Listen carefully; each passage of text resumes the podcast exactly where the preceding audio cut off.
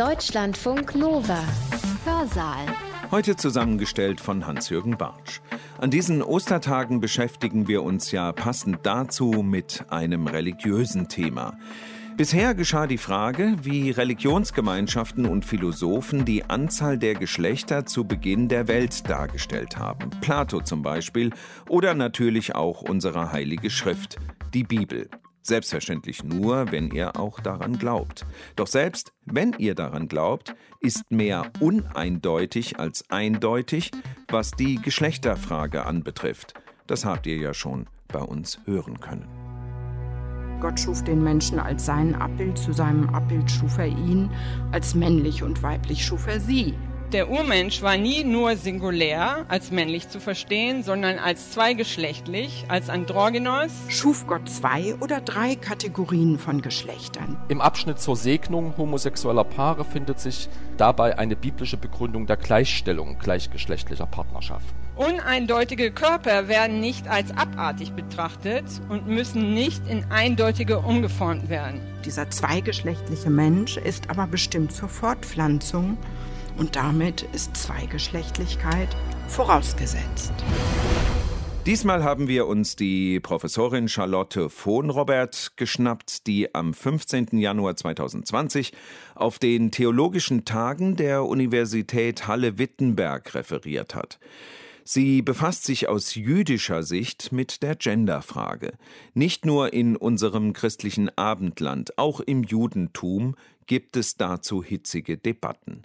Von Robert arbeitet an der kalifornischen Stanford University als Religionswissenschaftlerin speziell für das Judentum und spricht nun über das Thema jenseits von Binarität, rabbinische Perspektiven zur Geschlechterdifferenz. Also übersetzt, es geht um den Blick jüdischer Gelehrter auf die Binarität in den Schriften, also auf die Zweiteilung der Geschlechter. Ich bitte Sie eingangs um Nachsicht mit meinem etwas holprigen, eingerosteten Deutsch, da ich schon seit über drei Jahrzehnten in den USA tätig bin und über diese Texte hauptsächlich auf Englisch schreibe. Besonders freut mich, mit Ihnen über ein Thema nachzudenken, das mich schon lange in meiner Arbeit über Geschlecht, Gender und Geschlechterpolitik in der Spätantike allgemein und im rabbinischen Judentum insbesondere beschäftigt. Das, was die Organisatorinnen dieser Tagung als fluides Geschlecht bezeichnen. Dafür bin ich gerne aus dem fernen Kalifornien angereist gekommen, von der San Francisco Bay Area, in vieler Hinsicht vielleicht ein Zentrum des Nachdenkens über Geschlechterpolitik allgemein und jüdische Geschlechterpolitik insbesondere. Nicht nur dies, die San Francisco Bay Area hat auch während der letzten Jahrzehnte, seit den 60er Jahren, eben jenes Nachdenken in kreative Lebens- und Gemeindepraktiken übersetzt. Ich denke hier an die Synagoge Share Zahav in San Francisco, unsere Schwulen- und Lesben-Synagoge, die 1977 gegründet wurde, eine Gebetegemeinde mit eigenem veröffentlichten Zidur oder Gebetbuch. Und unsere verschiedenen Synagogen von liberal bis traditionell oder orthodox ausgerichtet, integrieren verschiedene Ansätze, die sich mit Transgender-Entwicklung und Homosexualität auseinandersetzen und immer mehr werden zu Open and Affirming Synagogen. Ich denke hier auch an den Mission Minyan in San Francisco, ein traditioneller Minyan mit orthodoxer Liturgie, der eine separate Männer- und Frauenabteilung eingerichtet hat und in der Mitte hinzugefügt hat eine egalitäre Abteilung. Doch ich möchte zunächst für Sie, für uns hier heute, den Bogen zurückschlagen in die Spätantike und in die Zeit, in welche die Zusammenstellung der großen jüdischen Texte oder vielmehr des jüdischen Schrifttums fällt, die spätantiken Bibliotheken dessen, was wir als jüdische Tradition erkennen. Es ist in diesem Schrifttum, welches die jüdische Tradition überhaupt erst gegründet hat, dass ein meiner Meinung nach ungemein kreatives Denken über Geschlecht und Sexualität stattfindet. Die hebräische Bibel bzw. die schriftliche Torah, wie wir im Jüdischen sagen, ihr altes Testament, formt natürlich die Grundlage allen jüdischen Denkens und Tuns. Aber ich denke in unserem Zusammenhang viel mehr an den Talmud und die talmudische Literatur oder was wir die mündliche Torah nennen, das rabbinisch-jüdische Schrifttum des ersten Jahrtausends der christlichen Zeitrechnung. Und diese Literatur ist ungefähr gleichzeitig mit der frühen christlichen Literatur zusammengekommen. Die talmudische Literatur hat überhaupt die hebräische Bibel erst zur schriftlichen Torah und somit zur Grundlage des Judentums gemacht. Geschaffen und formuliert wurde die talmudische Literatur kollektiv von den Chachamim, Chazal, den Weisen oder Gelehrten jener Jahrhunderte, auch als Rabbiner bezeichnet, nach dem Titel Rabbi oder Rav für die Gelehrten. Und darauf beziehe ich mich mit meinem Titel Rabbinische Perspektiven. Ich denke also an die klassischen rabbinischen Perspektiven aus der Spätantike.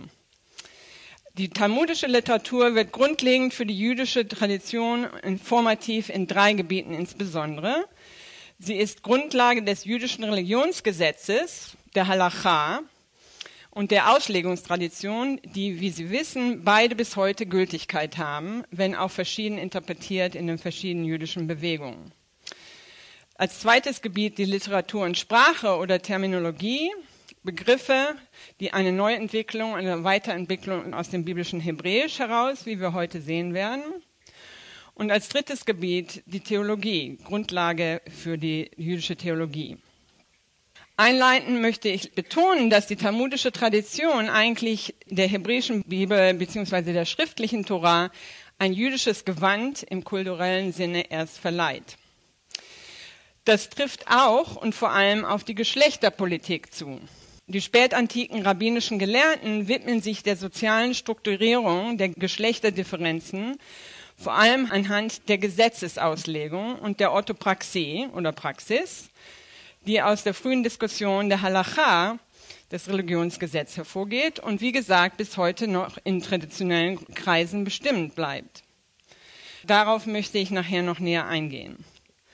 Zunächst aber möchte ich versuchen, Sie anhand eines klassischen Beispiels der rabbinischen Schriftauslegung oder Exegese für einen theologischen Zugang zu einer Fluidität der Geschlechterdifferenz in der rabbinischen Tradition zu gewinnen. Und hier muss der Begriff der Fluidität nach wie vor eine Frage bleiben, mehr als eine Antwort. Wir begeben uns also auf eine kurze Exkursion in die exegetische Literatur und das Beispiel wird Ihnen vielleicht sogar bekannt sein. Im rabbinisch-exegetischen Kommentar zum Buch Genesis, dem Midrash, finden wir eine in der akademischen Literatur oft kommentierte Predigt, wahrscheinlich aus dem frühen vierten Jahrhundert. Diese Predigt wird zitiert und umgeformt im babylonischen Talmud rezipiert, wodurch die Auslegung wiederum in der jüdischen Tradition an Status gewinnt. Ist also wohl bekannt. Wenn der Midrash selber oft als marginale Literatur betrachtet wird, die, diese Elemente, die es in den Talmud schaffen, die haben dann einen höheren Status. Dieser ganze Kommentar besteht aus einer Sammlung von exegetischen Predigten, manche sorgfältig ediert. Und die Predigt, auf die ich mich beziehe, ist über den Vers über die Erschaffung des Menschen als Imago Dei in Genesis 1, 26. Und Gott, Elohim, sprach, lasst uns Adam, einen Menschen, schaffen in unserem Bild und unserem Gleichnis. Oder nach Luther ein Bild, das uns gleich sei. Was dann weitergeht, und Gott schuf den Menschen Adam ihm zum Bilde, zum Bilde Gottes schuf er ihn, im Singular, männlich und weiblich schuf er sie, Plural. Ich zitiere zunächst die rabbinische Auslegungspredigt. Sprach Rabbi Jirmia, der Sohn des Elazar, in der Stunde, da der Heilige gelobt sei er, den ersten Menschen, Adam Harishon, und besser vielleicht Urmensch, schuf, schuf Gott ihn als Androgynos, wie denn da geschrieben steht, nach Genesis 5,2, männlich und weiblich schuf er sie und er nannte ihren Namen Adam. Also Gott erschafft den einen Menschen, aber Gott erschafft diesen Urmenschen, Adam Harishon, in Zweiheit. Er ist gleichzeitig männlich und weiblich, Androgynos. Dieses griechische Lehnwort möchte ich zunächst einmal so stehen lassen.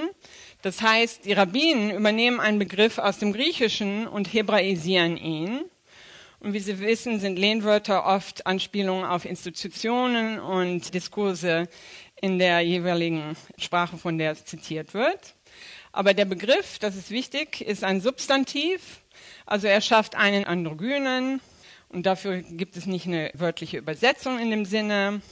Von Plinius dem Älteren wissen wir, der erwähnt in seiner Naturkunde aus dem ersten Jahrhundert, was er als Hermaphroditen bezeichnet, welche aber in früheren Jahrhundert republikanischer Zeit als Androgyne bezeichnet wurden. Ob die Rabbinen Plinius Naturkunde kannten, ist unklar und eher ungewiss. Und er ist ja keinesfalls der Einzige, der von Androgynität spricht. Interessant ist hier aber die Bemerkung zum sprachlichen Wechsel, zum mythologischen hin, vom Androgynen zum Hermaphroditen. Und den Begriff des Hermaphroditen, der kann natürlich von den Rabbinern nicht übernommen werden, weil es eben sich auf griechische Götter bezieht. Zurück also zu unserer rabbinischen Auslegungspredigt. Der Urmensch wird als Androgynos geschaffen. Die Exegese dient hier einer Erklärung der Spannung zwischen grammatischem Singular und Plural im biblischen Schöpfungsbericht. Adam ist Singular, aber Gott spricht von sich im Plural. Gleichzeitig adressiert die rabbinische Exegese die Spannung zwischen dem ersten und dem zweiten Schöpfungsbericht, Genesis 1, dem priesterlichen Bericht, und Genesis 2, der Gartengeschichte. Und der Gleichzeitigkeit der Genderdifferenz im ersten Kapitel und der Nachzeitigkeit eben dieser im zweiten Kapitel. Und nebenbei lässt sich bemerken, dass in gewisser Hinsicht die feministische Bibelexegese sich aus dieser Gegenüberstellung ableiten lässt. Unsere rabbinische Exegese aus dem vierten Jahrhundert fährt fort. Sprach Rabbi Samuel Schmuel, der Sohn des Nachman, in der Stunde, der der Heilige gelobt sei, er den Urmenschen, Adam Harishon schuf, schuf er ihn zweiseitig oder zweigesichtig, die Prosopon, sägte ihn auseinander und machte ihm zwei Rücken. Dies ist eine Variante der ersten, der Androgynus. Also wir machen zweimal dieselbe Auslegung und das wird dann auseinandergesetzt. Und jetzt kurz leicht nacherzählt. Da widersprachen seine Hörer dem Rabbi Shmuel mit dem allbekannten Rippenvers aus dem zweiten Kapitel in der Erschaffung der Frau, Genesis 2, 21. Und Gott nahm eine seiner Rippen, die Zella. Der Einwand ist hier, wie kannst du sagen, Adam sei zweigesichtig, zweiseitig, die weibliche Seite der männlichen ebenbürtig, wenn doch geschrieben steht, dass der Schöpfer nur eine Rippe nahm?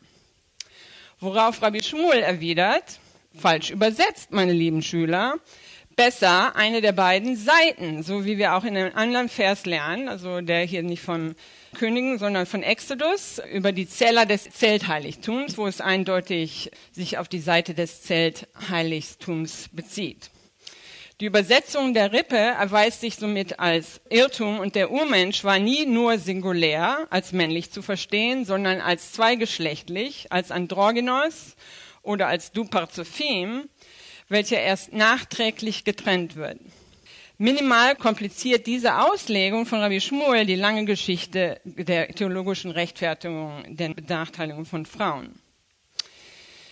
Dies ist, wie gesagt, eine viel kommentierte Exegese, die Anspielung auf den platonischen Mythos über den Ursprung von Eros und Verlangen, wie Aristophanes ihn im Symposium darstellt, ist offensichtlich. Das brauche ich hier nicht wiederholen. Aber das theologische Element von Gott, der Göttlichkeit selbst als Zweigeschlechtler, welche sich im Abbild des Urmenschen widerspiegelt, ist auch wichtig hier.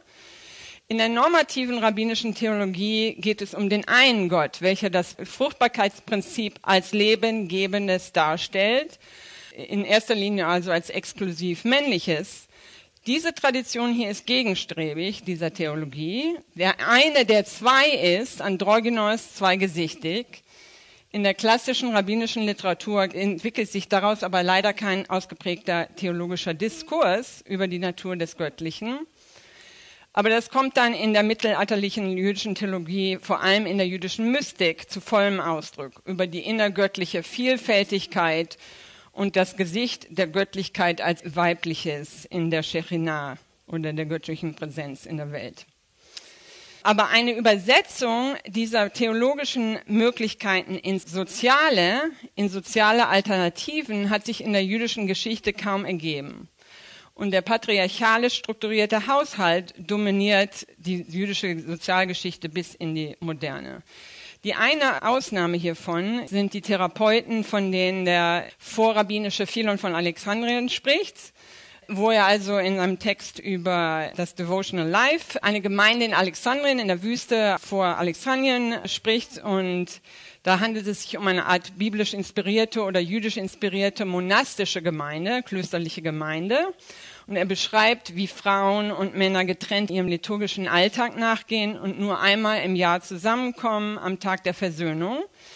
Und in Philons Beschreibung bildet der gemeinsame Gesang und das Zusammenkommen am Tag der Versöhnung, also das Zusammenkommen der männlichen und weiblichen Stimmen, den Höhepunkt, die entkörperte Verwirklichung der Utopie der Wiedervereinigung von weiblich und männlich.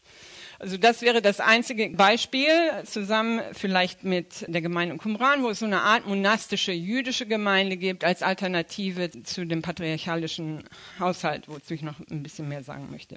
Nähern wir uns unserem Thema nun von einer anderen Seite, von einer für viele von Ihnen eher unerweiterten Seite, nämlich der Formulierung des Religionsgesetzes der Halacha beziehungsweise der Diskussion um das Religionsgesetz, wie sie in der talmudischen Literatur stattgefunden hat.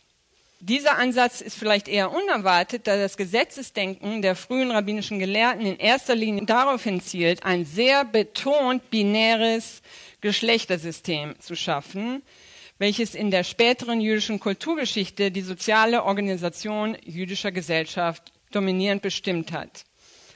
Das normative binäre System, getragen von der Halacha, hat zumindest oberflächlich betrachtet recht wenig mit Fluidität zu tun. Die meisten, um kurz die Binarität zu beschreiben, die meisten der individuellen Gesetze und Gebote oder Mitzvot im rabbinischen Religionsgesetz betreffen spezifisch entweder Männer oder Frauen, fast kaum den gender geschlechtsneutralen Menschen. Anders formuliert, für die rabbinischen Gelehrten ist es fast nie, wenn überhaupt, irrelevant, ob das Subjekt eines jeweiligen Gesetzes oder Gebotes Mann oder Frau ist. Im Gegensatz zu dem Ausspruch von Paulus im Galaterbrief, weder Mann noch Frau, ist für die Rabbinen immer bestimmend, ob eine Person Mann oder Frau ist. Wir mögen hier an den Beginn des täglichen Morgengebets denken, bis heute in den orthodoxen Gebetsbüchern verankert, wo der männliche Beter seinem Schöpfer dankt, dass er nicht als Frau geformt wurde. Shelo Asani Isha.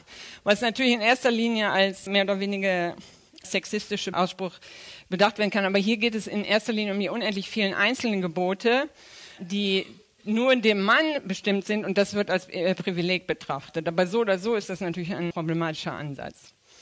Dann gibt es nur als Beispiel noch zu nennen unendlich viele einzelne Gebote, zum Beispiel das Verbot des Crossdressings, basierend auf der rabbinischen Interpretation vom fünften Buch Moses 22,5. Lo yekli isha, ein männliches Gewand soll nicht auf einer Frau sein, velo yilbash simlat isha, und er soll auch nicht ein weibliches Gewand tragen. Aber grundsätzlich strukturiert vor allem die Heirat die Binarität, die dominierende Binarität im rabbinischen Gesetz. Eine der sechs großen Abteilungen in der frühesten Organisation des rabbinischen Gesetzes, der Mishnah, ist dem Thema Heirat oder Frauen, Nashim, gewidmet. Im Zentrum der frühen Halacha steht der patriarchale Haushalt, dem der Baal Habayit oder Pater Familias vorsteht. Einerseits bezieht sich dies auf die Heiligung der Beziehung selber und andererseits steht dies im Dienste der Fortpflanzung. Ist Peru Orevu, seid fruchtbar und mehret euch, als das erste Gebot der Torah überhaupt verstanden. Und nach dem rabbinischen Verständnis ist es die religiöse Pflicht eines jeden jüdischen Mannes, ohne Ausnahme, Nachkommenschaft zu zeugen. Es gibt keinen Klerus, der sich dieser Pflicht entziehen könnte. Daniel Boyarin hat in seinem Buch Canon Israel allerdings sehr schön die Spannung herausgearbeitet, die sich dadurch für die Rabbinen ergibt, nämlich die Spannung zwischen der Pietät des devotionalen Studiums der Torah als Lebensform, also die Widmung dem Wort Gottes auf der einen Seite und der Verpflichtung zur Fortpflanzung, die dem gegenstrebig ist, so dass die rabbinischen Gelehrten in ihrem Ansatz immer sich in dieser Spannung finden. Bojan hat dafür das Bild des Married Monks, des verheirateten Mönchs, entwickelt, als einer Figur, die die Pietät des talmudischen Judentums verkörpert. Also ich gehe davon aus oder als Fußnote, dass diese ganze soziale äh, Grundstruktur dargestellt durch den patriarchalischen Haushalt, das rabbinische Religionsgesetz, ist überhaupt die Grundlage der jüdischen feministischen Kritik in den USA an der Halacha, sowohl als außer halachischer als auch innerhalachischer Perspektive. Und darüber können wir diskutieren. Und als letztes Beispiel aber für die dominante binäre Geschlechterstruktur möchte ich anführen die bekannte Zusammenfassung der Geschlechtsstruktur der Halacha oder des Religionsgesetzes mit Bezug auf liturgische Pflichten, zeitgebundene Gebote, also alles, was mit Gebeten und Liturgie zu tun hat, die Verpflichtung zum Gebetsschal, das Morgengebet und so weiter. Dazu ist ein Mann verpflichtet, sie zu erfüllen, aber eine Frau ist von der Verpflichtung befreit, von der Liturgie. Und hier ebenso wieder die jüdische feministische Kritik hat das Paradox herausgearbeitet, dass es in diesem Fall Befreiung von Verpflichtungen eben bedeutet, im Religionsgesetz den privilegierten Platz zu verlieren. Also Verpflichtung ist ein Privileg in erster Linie. Also all dieses soll darstellen, dass in erster Linie für die Rabbinen der Mensch immer als betrachtet wird, als always already gendered, als immer schon als Mann oder Frau betrachtet und nicht als neutral. Das Erstaunliche ist in diesem Zusammenhang, dass dieser generellen und normativen, heteronormativen Struktur, ich möchte auch mal sagen, prominent die Figur des Androgynos gegenübersteht, hier im sozialgesetzlichen Kontext, im Gegensatz zu dem theologischen, mythischen, den wir vorhin angeschnitten haben. Im sozialgesetzlichen Kontext, der Halacha, nimmt der Androgynos grammatikalisch Maskulinum konkrete Gestalt als zweigeschlechtliche Person im Hier und Jetzt der Gegenwart der Rabbinen an. Und einleitend zwei Bemerkungen. Wieder das Problem mit der Übersetzung, was ja durch viele unserer Texte geht. Und zwar der Androgynos ganz klar im sozialrechtlichen Kontext wird verstanden als Person mit beiden primären externen Geschlechtsorganen, weiblich und männlich. Als konkret rechtliche Person kommt der rabbinische Begriff dem, was wir heute also als Intersex-Person bezeichnen, nahe, ist also eine morphologisch ambivalente Person. Für Identität als Intersex gibt es, wie Sie wissen, mittlerweile viele Varianten. Nicht nur die morphologische, sondern auch genetisch, durch Chromosomen und durch Hormone bedingte Variabilität. Ergibt sich also die Frage, ob die moderne Kategorie oder die modern erkannte Kategorie auf den rabbinischen Androgynus im Sozialrecht oder Personenrecht zutrifft. In gewisser Weise schon, und er könnte durchweg als Intersex-Person besetzt werden. Nur dass Intersex im Modernen eben mehr bedeutet, als was die rabbinischen Gelehrten strikt auf die Ambivalenz der Zweigeschlechtlichkeit beziehen. Das stelle ich als Frage in den Raum, können wir auch gerne weiter diskutieren. Zweitens möchte ich vorhin ab anmerken, dass es nicht klar ist, inwiefern der gesetzlich halachische Androgynos in erster Linie eine theoretische Denkfigur ist schon die konkrete halachische Person, aber theoretische Denkfigur, ohne dass die rabbinischen Gelehrten eine konkrete empirische Vorstellung über einen solchen Menschen hätten. Oder inwiefern er aus empirischer Erfahrung hervorgeht. Die einleitende Bemerkung rührt daher, dass in der gesamten talmudischen Literatur es keine Erzählung über einen real existierenden Androgynos gibt. Also es wird viel diskutiert im Gesetz über die historische Konstellation, aber es gibt nie eine Geschichte über der Androgynos Johanan, was einen dazu führt, zu denken, dass die Figur vielleicht nur eine theoretische ist. Aber da müssen wir bedanken, dass diese Alternative womöglich auch irreführend ist. Und das möchte ich am Schluss meiner Gedanken noch kurz darstellen aber jetzt erst. Auf jeden Fall ist der Androgynos keineswegs nur eine marginale Figur in der rabbinischen Halacha. Ganz im Gegenteil. Wir finden Diskussionen durch den ganzen frühen Gesetzeskorpus verstreut in den verschiedensten Kontexten von den rituellen Reinheitsgeboten, den Pilgerfesten. Der Mann ist verpflichtet für die Pilgerfeste. Was, wenn die Person ein Androgynos ist, ist der Androgynos auch verpflichtet. In dem Stil und auch bei den Heiratsgeboten. Manchmal wird er begleitet von der Figur des Tumtum, seinem Spiegelbild, die Person, bei der die Geschlechtsmerkmale nicht erkenntlich oder versteckt sind, wo die Etymologie hier vorgeschlagene ist, das ist im Sinne von versteckt bedeutet. Also Androgynos und Tumtum als halachische Figuren. Hinzugesellt sich in den frühen halachischen Texten den von den Rabbinern äh, geprägter Begriff des männlichen und weiblichen Eunuchen. Und wie im Spruch über die Eunuchen im Matthäus-Evangelium unterscheiden die halachischen Texte zwischen dem Eunuchen, dem Saris im Hebräischen, vom Mutterleib an, dem Saris Chama, also der Saris, der seit er das Licht der Sonne erblickt hat, ein Eunuch ist.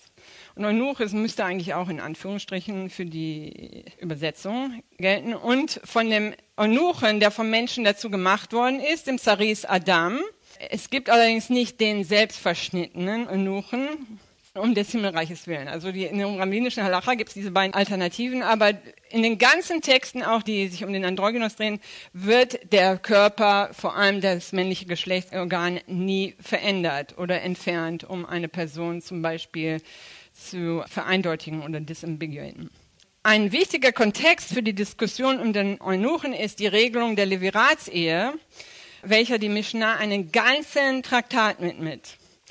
Die halachische Institution der Leviratsehe schreibt vor, dass der Bruder eines verstorbenen Mannes, welcher noch keine Kinder gezeugt hat, theoretisch seine verwitwete Schwägerin heiraten muss, beziehungsweise sich von ihr scheiden lassen kann, um seinem Bruder ein Haus in Israel, ist der Ausdruck, zu errichten. Theoretisch ist diese Beziehung aber nach Levitikus 18 und 20 im biblischen Gesetz verboten, also in den langen Listen der verbundenen sexuellen Beziehungen. Und nur durch das Gebot der Nachkommenschaft, also der Erzeugung der Nachkommenschaft für den verstorbenen Bruder, erlaubt bzw. vorgeschrieben. Das wirft nun die Frage auf, wie damit umzugehen ist, wenn bekannt ist oder wenn man weiß, dass ein Mann bzw. die Witwe nicht zeugungsfähig ist, eben ein Eunuch, ein Saris Adam, ein vom Menschen gemachter Eunuch oder einer, der als solcher geboren ist, wo es dann lange Diskussionen im Talmud zugibt. Oder, und das ist der weibliche Begriff, und der kann wirklich nicht gut übersetzt werden. Eilonit, das ist also genau das Spiegelbild vom männlichen Eunuchen. Eilonit, da gibt es auch verschiedene Erklärungsmodelle, die meisten eher midraschik als etymologisch. Hier würde zum Beispiel zutreffen vielleicht Widder. Das ist ein Vorschlag im mittelalterlichen Kommentar. Die Widderfrau, wenn das Wort auseinandergenommen wird. Oder die hölzerne Frau, wenn es vom Baum abgeleitet wird, weil sie nicht zeugungsfähig oder unfruchtbar ist. Die sozialrechtliche Frage hier ist also, ob in diesem Fall die Beziehung der Leveratsehe prinzipiell ungültig ist und noch nicht einmal rechtlich entbunden werden muss durch die Leveratscheidung. Wenn er sowieso nicht zeugen kann, Kinder zeugen kann, warum sollte er dann verpflichtet werden? Oder ob theoretisch eine biblisch-rechtliche Bindung besteht, die offiziell aufgelöst werden müsste also durch Levirats Scheidung. Sie sehen hier also, dass in der Diskussion um die Levirats-Ehe den Aspekt der Zentralität der Fortpflanzungsverpflichtung im rabbinischen Judentum nebenher gesagt. Gleichzeitig bereitet diese für die Rabbinen die Gelegenheit, sich um körperliche und physiologische Variabilitäten Gedanken zu machen und auch ein neues Vokabular zu prägen, um diese zum Ausdruck zu bringen. Ein Zaris ist nicht einfach nur ein zeugungsunfähiger oder unfruchtbarer Mann, obwohl dies auch, sondern er wird zu einer gesonderten rechtlichen Kategorie, dem Zaris, die ihr volles Gewicht vor allem im Heiratsrecht gewinnt. Also das ist in gewisser Hinsicht die Dialektik zwischen auf der einen Seite ist er Mann, zeugungsunfähiger Mann, auf der anderen Seite kommt eine ganz neue Kategorie, legale Kategorie ins Spiel. Somit entsteht eine Taxonomie der Vielfältigkeit und Variabilität von Körpern, die nicht eindeutig weiblich oder eindeutig männlich sind. Eine Variabilität, die als solche anerkannt wird und relativ, möchte ich sagen, unaufgeregt diskutiert wird. Uneindeutige Körper werden nicht als abartig betrachtet und müssen nicht in eindeutige umgeformt werden. Und hier denke ich, meine Beispiele beziehen sich dann immer auf den amerikanischen Kontext, an die frühere Norm der American Pediatric Association, also der Kinderärzte-Organisation, die ein Intersex-Baby als sozialen Notfall betrachtet hat und solche Babys sofort unter Operationen unterworfen hat, um ihre Körper zu vereindeutigen. wenn das die richtige Übersetzung für disambiguous ist. Also sozusagen soziale Hysterie. Und der Aktivismus der Intersex-Bewegung hat sich ja gerade um diesen Diskurs gedreht und das hat sich heute auch mittlerweile ein bisschen geändert, auch für die American Pediatric Association. Wir brauchen aber gar nicht so weit in die Moderne gehen. Plinius erzählt uns auch in seiner Naturkunde davon, dass die Römer ein Intersex-Baby als böses Omen entweder den Elementen überlassen oder gar ertränkt haben und später Hermaphroditen in seiner Sprache als Delikies oder als Unterhaltungskreaturen dienten. In der Tat stellen unsere frühen, also rabbinischen Gelernten aus dem dritten Jahrhundert, eine Gesetzessammlung zusammen, welche die weit verstreuten, vereinzelten Erwähnungen des Androgymos versammelt und diese Sammlung folgendermaßen einführt. Und jetzt zitiere ich, was die Person des Androgynos betrifft. Da gibt es Wege, auf denen er Männern ähnelt. Es gibt Wege, auf denen er Frauen ähnelt. Das ist jetzt relativ wörtlich übersetzt. Es gibt Wege, auf denen er sowohl Männern und Frauen beiden zusammen ähnelt. Und es gibt Wege, auf denen er weder Männern noch Frauen ähnelt. Und diese Einführung in diese langen Liste der individuellen Gebote bleiben nicht abstrakt, sondern werden dann mit diesen konkreten geschlechtsspezifischen relevanten individuellen Geboten ausgeführt. Zum Beispiel sozialrechtliche Behandlung des Androgynos als Mann. Er soll sich nicht wie eine Frau kleiden und seine Haare nicht wie eine Frau herrichten. Das biblische Verbot des Haareschneidens, der Schläfenhaare, der PJ und der Verstümmelung der Bartecken trifft auf ihn zu. Also alles Gebote, die auf Männer zutreffen. Und wenn sein männliches Geschlechtsteil einen Ausfluss hat, treffen die entsprechenden Reinheitsgebote zu, etc. etc. Und dann gibt es eine lange Liste. Sozialrechtliche Behandlung als Frau, die auch auf ihn zutrifft. Wenn er eine Monatsregel hat, treten für ihn biblische Reinheitsgebote in Kraft, wie für Frauen. Er kann nicht als Zeuge vor Gericht dienen und so weiter. Noch ein Beispiel. Wenn ihm jemand verletzt oder gar tötet, trifft entweder Capital Punishment zu oder wird der Angreifer genauso bestraft, wie in dem Fall, als wenn das Opfer der Gewalt Mann oder Frau ist. Das heißt, im rabbinischen Strafgesetz gilt die Person des Androgynos demnach als gleichwertiger Mensch. Also wie Mann und Frau auch. Insgesamt agieren die rabbinischen Texte daher meiner Meinung nach, wie gesagt, relativ unaufgeregt. Der Androgynos ist Mensch, er ist jüdischer Mensch, die aus der Torah und hebräischen Bibel abgeleiteten Gebote treffen auf ihn zu wie auf Mann und Frau. Eine einzige Ausnahme ist vielleicht, er darf eine Frau heiraten, aber er darf nicht von einem Mann geheiratet werden. Und in der Grammatik, hebräischen Grammatik wird immer der Akt, der Mann nimmt die Frau, aber die Frau wird ihm genommen, weil das ist auch so ein Gendering der Heiratsprache. Also er darf eine Frau heiraten, aber er darf nicht von einem Mann geheiratet werden. Das ist Ausdruck einer gewissen Nervosität in den Texten, dass es zu gleichgeschlechtlichem Sex zwischen Cis-Mann und dem männlichen Geschlechtsorgan oder dem Aspekt des Androgynus kommen könnte, beziehungsweise umgekehrt. Und das bleibt das große zentrale Verbot für die rabbinischen Gelehrten. Und jetzt kommt ein ganz interessanter Text meiner Meinung nach. Rabbi Elazar sagt, ich habe gehört über den Androgynos, dass man für Sex mit ihm, und da wird man impliziert, die Todesstrafe bekommt, wie ein Cis-Mann auch. Worauf bezieht sich das? Das bezieht sich nur darauf, wenn man mit dem Androgynos Sex mit der Seite der Männlichkeit hat, der Sachrut.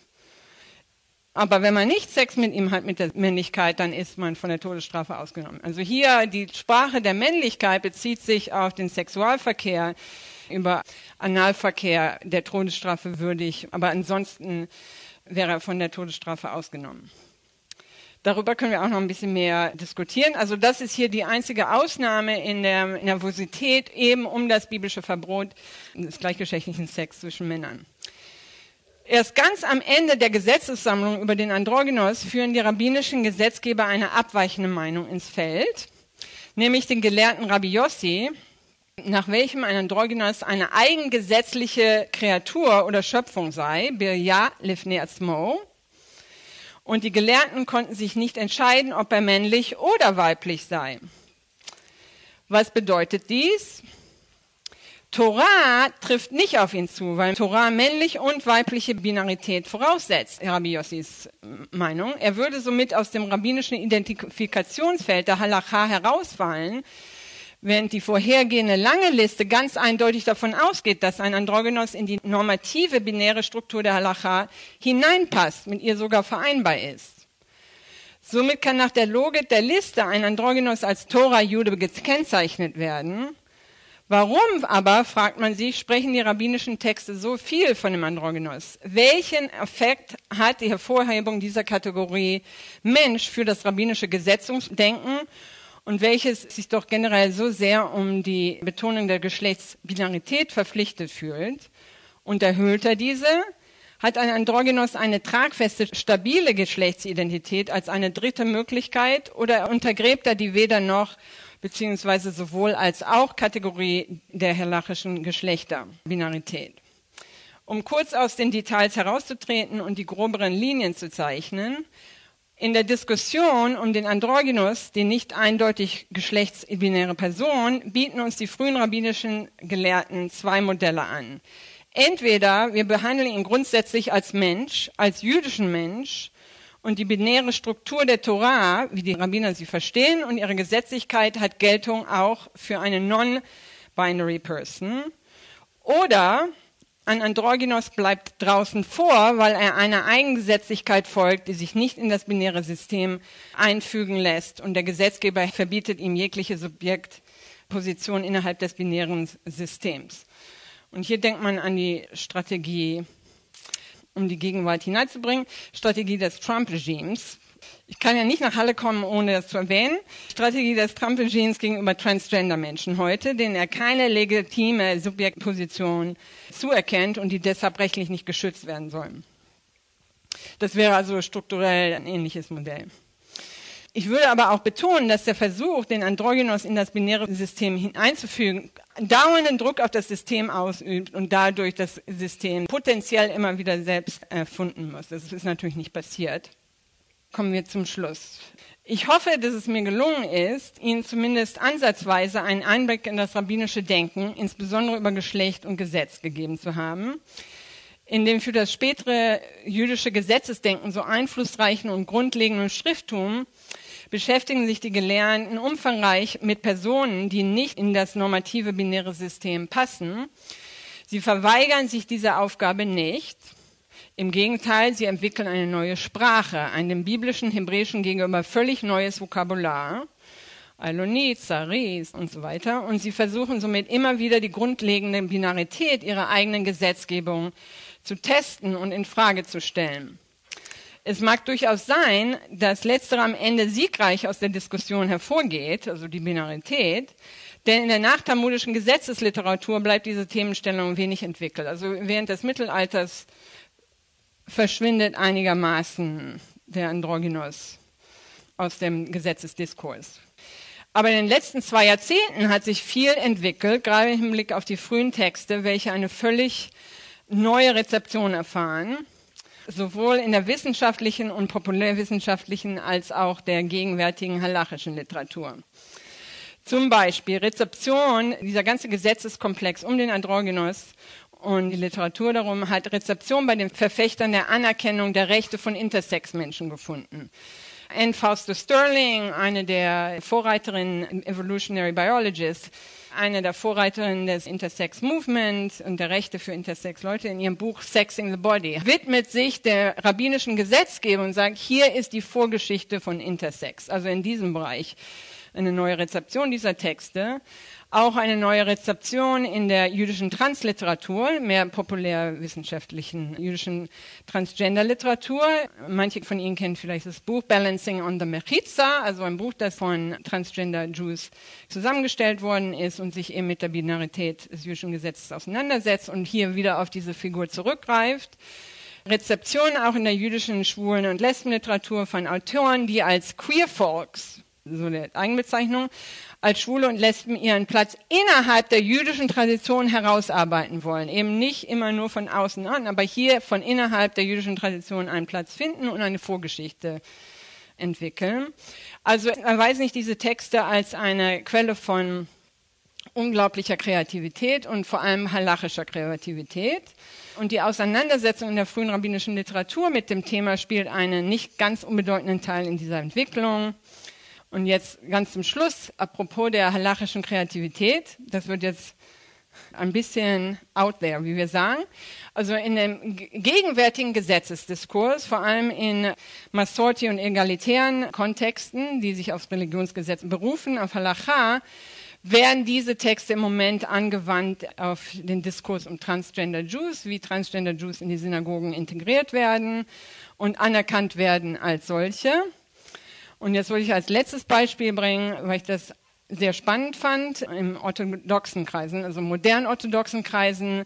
Da habe ich im letzten Sommer in einem Arbeitskreis teilgenommen, wo es um die Anerkennung der Krise geht. Also immer mehr Eltern werden publik mit der Tatsache, dass sie schwule und lesbische Kinder haben. In orthodoxen Kreisen darum geht's. Und wie wird damit umgegangen, wenn erstmal der Wille, der soziale Wille geschaffen ist, für die Kinder einen Platz innerhalb der Tradition zu finden, in der halachischen Tradition.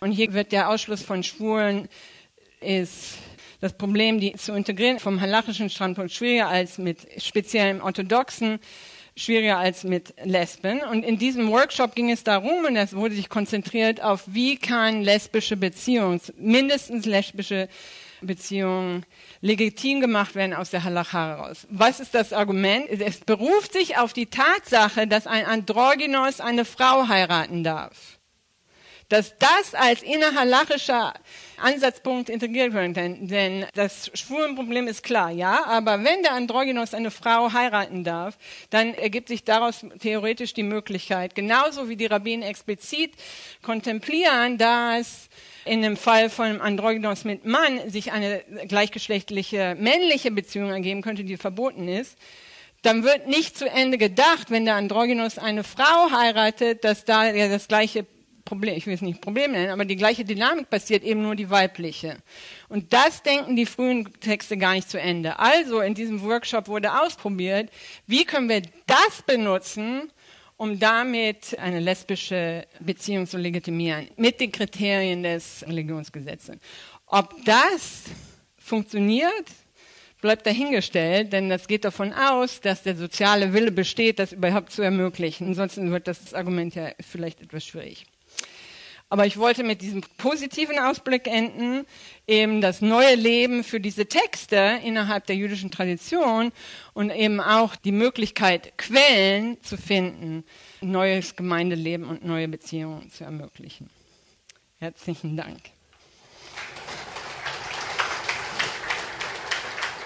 Zwei Hörsäle hatten wir an diesem Osterwochenende auf Deutschlandfunk Nova im Programm und zwar drehte sich alles um die hochaktuelle theologische Frage, ob es in den religiösen Schriften nur zwei oder doch mehr Geschlechter gibt. Zuletzt referierte die Religionswissenschaftlerin Charlotte Vohnrobert von der Stanford University über das Judentum. Deutschlandfunk Nova Hörsaal. Samstag und Sonntag um 18 Uhr. Mehr auf deutschlandfunknova.de.